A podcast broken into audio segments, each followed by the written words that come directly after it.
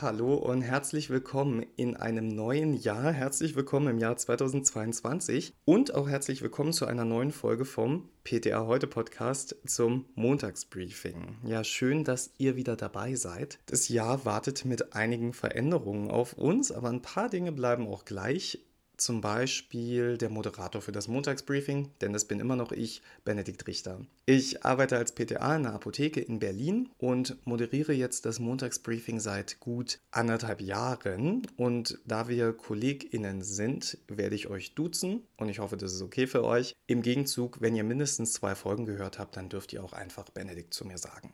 So, genug der Vorrede. Was besprechen wir denn heute so? Thema 1, das E-Rezept im Jahr 2022. Wo bleibt das eigentlich? Dann ein Jahr Corona-Impfungen. Wie häufig sind Nebenwirkungen? Dann sprechen wir in dem Zusammenhang natürlich auch über die ersten WHO-Empfehlungen zum Novavax-Impfstoff und ganz zum Schluss der Rückruf von Vigantolvit. Sehnsüchtig haben wir auf diesen 1. Januar 2022 gewartet, nicht nur weil dann die Plastiktüten verboten werden, sondern auch weil das der offizielle Starttermin für die verpflichtende Einführung des E-Rezeptes ist beziehungsweise war, denn das Ganze ist, ja, ich will nicht sagen vom Tisch, es ist eher in die Mitte des Tisches gerutscht, ein bisschen nach hinten. Letztes Jahr gab es ein Schreiben an die Gesellschafter der Gematik und dort hieß es, dass das BMG viele Rückmeldungen erhält und diesen mehr oder weniger übereinstimmt. Wir sind noch nicht so weit, wir brauchen noch Zeit. Ja, kein Wunder, denn schließlich sollen in dem Testzeitraum nur 42 E-Rezepte eingelöst worden sein. Hm. Laut dem BMG scheitert es an der flächendeckenden technischen Ausstattung. Einen genauen Termin für die Einführung, den gibt es jetzt nicht mehr. Wir stecken also in einer etwas längeren Testphase. Aber das BMG hebt nochmal den Zeigefinger und möchte weiterhin alle Beteiligten dazu animieren, das E-Rezept-Projekt voranzubringen. Während also das E-Rezept auf sich warten lässt, ähm, haben wir ein kleines Jubiläum zu feiern, nämlich ein Jahr Corona-Impfung. Seit dem 27. Dezember 2020 wird in Deutschland gegen Covid-19 geimpft und ich übertreibe nicht, wenn ich sage, dass ihr in den Apotheken enorme Aufklärung dazu leisten musstet. Und viele von euch haben sogar bei der Rekonstitution mitgeholfen und tun es immer noch und haben in Impfzentren mehrere Stunden zugebracht neben ihrem regulären Job in der Apotheke. Vielen, vielen Dank dafür. Viel Verunsicherung begleitet dieses Thema Covid-Impfung. Also da haben wir Begriffe wie mRNA, Hirnvenenthrombose, Impfschäden. Mit all diesen Begriffen mussten wir uns auseinandersetzen. Und ja, GegnerInnen und SkeptikerInnen, die waren sich einig, es gibt keine Langzeitdaten, dieser Impfung ist nicht zu trauen. Fakt ist, dass kaum ein Impfstoff in so kurzer Zeit so vielen Menschen verabreicht wurde und allein anhand dessen lassen sich schon mal viele Rückschlüsse zur Gefährlichkeit von Nebenwirkungen ziehen. Und jetzt nach einem Jahr kann man sowieso ein noch viel besseres Bild zeichnen als letztes Jahr um diese Zeit. Also schauen wir uns das mal genauer an. Typische Beschwerden nach einer Impfung, und die haben sicherlich die meisten von euch und einschließlich mir auch erlebt nach der Corona-Impfung, Schmerzen an der Einstichstelle, Abgeschlagenheit, Kopfschmerzen, Muskelschmerzen, Schüttelfrost, Fieber. Das Robert-Koch-Institut sagt, diese Reaktionen sind Ausdruck der erwünschten Auseinandersetzung des Immunsystems mit dem Impfstoff und klingen in der Regel nach wenigen Tagen komplett ab. Für die Sicherheit von Impfstoffen ist in Deutschland das Paul-Ehrlich-Institut zuständig und das hat sogar eine eigene App entwickelt, die heißt Safe weg und in der kann man eventuelle Nebenwirkungen der Impfung dokumentieren, um dadurch die Impfstoffsicherheit zu erhöhen. Die App fragt dann in regelmäßigen Abständen nach Nebenwirkungen. Ich habe mich die Tage erschreckt, weil ähm, ich nach meinen Nebenwirkungen nach einem halben Jahr nach meiner Corona-Impfung gefragt wurde. Außerdem veröffentlicht das Paul-Ehrlich-Institut regelmäßig sogenannte Sicherheitsberichte zu den Covid-19-Vakzinen. Und der jüngste dieser Berichte, der ist vom 23. Dezember 2021 bezieht sich auf mehr als 123 Millionen Impfungen, die bundesweit bis Ende November verabreicht wurden. Und gemeldet wurden bis dahin 1,6 Verdachtsfälle pro 1000 Dosen. Das entspricht 0,16 Prozent. Und betrachtet man davon jetzt nur die schwerwiegenden Reaktionen, dann liegt die Melderate bei 0,2 Verdachtsfällen pro 1000 Impfdosen und das sind 0,02 Prozent. Generell sagt das Paul-Ehrlich-Institut, dass unerwünschte Reaktionen im zeitlichen, nicht aber unbedingt im ursächlichen Zusammenhang mit einer Impfung gemeldet werden. Ob eine Reaktion also tatsächlich eine Folge der Impfung ist, das könnten nur Studien beweisen. Nach derzeitigem Kenntnisstand sind schwerwiegende Nebenwirkungen sehr selten und ändern nicht das positive Nutzen-Risiko-Verhältnis der Impfstoffe, sagt dieser Sicherheitsbericht. Der Vorsitzende der Deutschen Herzstiftung, Thomas Vogtlende, der spricht eine dieser sehr bekannten Nebenwirkungen an, nämlich die Myokarditis. Und er sagt, Myokarditis ist eine relevante Nebenwirkung, dürfe aber kein Grund sein, sich gegen eine Covid-19-Impfung zu entscheiden. Denn wer sich nicht gegen Covid-19 impfen lässt, der geht ein weit höheres Risiko durch die Gefahren eines schweren Covid-19-Krankheitsverlaufs ein.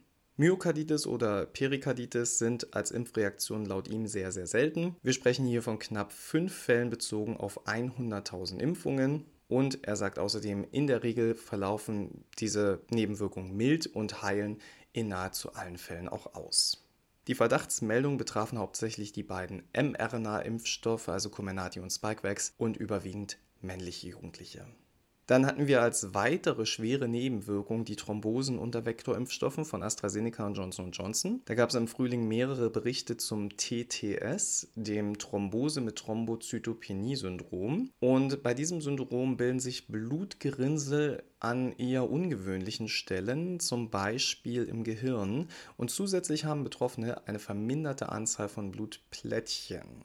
Laut Sicherheitsbericht wurden 43 Todesfälle durch TTS mit den Impfungen in einen Zusammenhang gebracht. 29 davon erfüllen laut Paul-Ehrlich-Institut die Kriterien für eine TTS betrifft die Präparate von AstraZeneca und Johnson Johnson. AstraZeneca wird in Deutschland nicht mehr verwendet, Johnson Johnson spielt nur noch eine untergeordnete Rolle.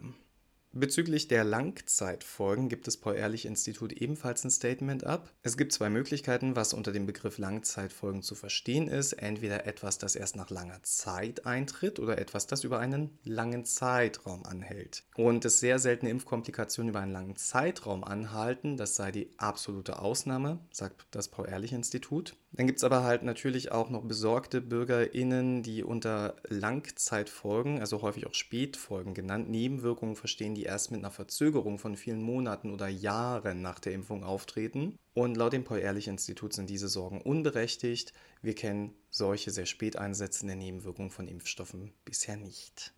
Noch eine sehr traurige Zahl, 1919 Mal wurde übrigens auch der Verdacht auf einen Todesfall nach einer Impfung gemeldet, aber nur in 78 Einzelfällen konnte das Paul-Ehrlich-Institut den ursächlichen Zusammenhang mit der Impfung als möglich oder wahrscheinlich bewerten. Das sind natürlich alles insgesamt sehr beruhigende Zahlen, weil es eben wirklich nur wenige Menschen betrifft aber nachvollziehbar ist. Wenn es jemand im Bekanntenkreis oder der Familie ist, der davon betroffen ist, dann helfen alle Zahlen nicht mehr, dann hat man einfach Angst. Und daher ist mein Appell, nehmt euren Mitmenschen die Angst durch Aufklärung, seid empathisch und vielleicht schafft ihr es ja auch, den einen oder anderen noch zur Impfung zu bewegen. Übrigens gab es ja einige Menschen, die mRNA- und vektorbasierte Impfstoffe abgelehnt haben und auf den Impfstoff von Novavax warten wollten. Und ich würde sagen, wenn die das wirklich ernst meinten, dann wird unsere Impfquote demnächst ein bisschen nach oben gehen. Denn seit dem 20. Dezember gibt es den fünften Corona-Impfstoff für die EU. Der erste proteinbasierte, manche bezeichnen ihn auch als Totimpfstoff, hat den klangvollen Namen Nuvaxovid und kommt von der Firma Novavax musste den Namen übrigens ein paar Mal sprechen, weil ich den äh, auch schon dreimal falsch gesagt habe. Von der WHO gibt es jetzt erste Empfehlungen. Eine Grundimmunisierung umfasst zwei Impfdosen. Abstand drei bis vier Wochen, wird in den Muskel des Oberarms gespritzt, das ist soweit bekannt. Zwischen der ersten und zweiten Impfung sollten aber immer mindestens drei Wochen liegen. Und auch hier schließt die WHO eine dritte Dosis, einen sogenannten Booster, nicht aus, denn da können vor allem Menschen mit einer mäßigen oder starken Immunschwäche enorm profitieren. Laut WHO ist auch Stillzeit keine Kontraindikation für den Impfstoff, weil es sich eben nicht um Lebendimpfstoff handelt, wie das ja bei Masern, Mumps, Röteln und Varizellen der Fall ist. Und Frauen, die während ihrer Stillzeit den Impfstoff erhalten, müssen das Stillen auch nicht pausieren. Die WHO räumt jedoch ein, dass die Datenlage zur Impfung stillender Frauen mit Nuvaxovid dürftig ist und es derzeit keine spezifischen Daten zum möglichen Nutzen und den potenziellen Risiken gebe. Für Schwangere empfiehlt unsere STIKO ja momentan ausschließlich Comirnaty. Nuvaxovid kann laut WHO ebenfalls angewendet werden, wenn der Nutzen der Impfung für die Schwangere die möglichen Risiken überwiegt. Sie hält es jedoch weder für erforderlich, vor einer Impfung auf eine Schwangerschaft zu testen, noch nach einer unwissentlichen Impfung in der Schwangerschaft diese abzubrechen. Entwicklungs- und reproduktionstoxikologische Studien an trächtigen Tieren hätten bislang keine schädlichen Auswirkungen bei den Muttertieren und deren Nachkommen gezeigt. Dennoch ist die WHO ein bisschen vorsichtig. Eventuell liegt es daran, weil das verwendete Adjuvans bislang noch in keinem der zugelassenen Impfstoffe enthalten und angewendet wurde. Auch das heterologe Impfen ist laut der WHO möglich mit ganz guten Ergebnissen.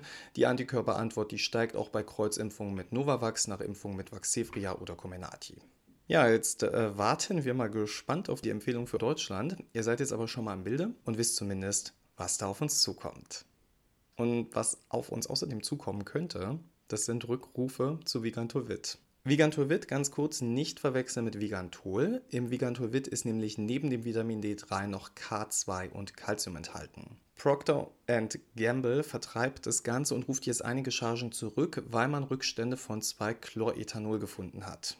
Betroffen sind Herstellerangaben zufolge Packungen A30 und A60 Tabletten mit einem Mindesthaltbarkeitsdatum von Januar 22 bis Mai 23. 2-Chlorethanol ist ein Metabolit von Ethylenoxid und Ethylenoxid ist ein gasförmiges Desinfektionsmittel und laut dem Bundesinstitut für Risikobewertung gilt es als erbgutverändernd und krebserzeugend. In der EU darf es daher in Pflanzenschutzmitteln nicht verwendet werden. In Biozidprodukten hingegen wäre dieser Wirkstoff zur Desinfektion erlaubt, aber das Ethylenoxid darf nicht in Kontakt mit Lebensmitteln kommen. Und jetzt ist die Frage, ob 2-Chlorethanol ähnlich gefährlich ist und die Antwort ist hm, höchstwahrscheinlich ja, denn auch für diesen Stoff gäbe es aus Tierstudien Hinweise auf eine erbgutverändernde Wirkung und eine krebserzeugende Wirkung kann ebenfalls nicht mit hinreichender Sicherheit ausgeschlossen werden. Welche Chargen im Einzelnen betroffen sind, das könnt ihr übrigens auf ptaheute.de nochmal nachlesen. Wenn ihr KundInnen habt, die kürzlich eine der betroffenen Chargen gekauft haben, dann könnt ihr ihnen sagen, dass sie sich telefonisch und gebührenfrei mit dem Verbraucherservice in Verbindung setzen sollen. Die Hotline ist werktags von 9 bis 17 Uhr besetzt. Und zum Schluss noch ein kleiner Tipp von mir. Die neue Ausgabe der PTA heute hat wieder coole Themen für euch, zum Beispiel was zum Thema Fersensporn, Lampenfieber und einem Kater. Und ganz recht, damit ist der gemeint, den der ein oder andere am Neujahrsmorgen hatte. Außerdem wird PTA heute 35 Jahre alt im Januar. Und da sage ich von ganzem Herzen Glückwunsch. Und ich hoffe, dass uns dieses großartige Medium noch viele weitere Jahre erhalten bleibt. Bitte mindestens bis zu meiner Rente.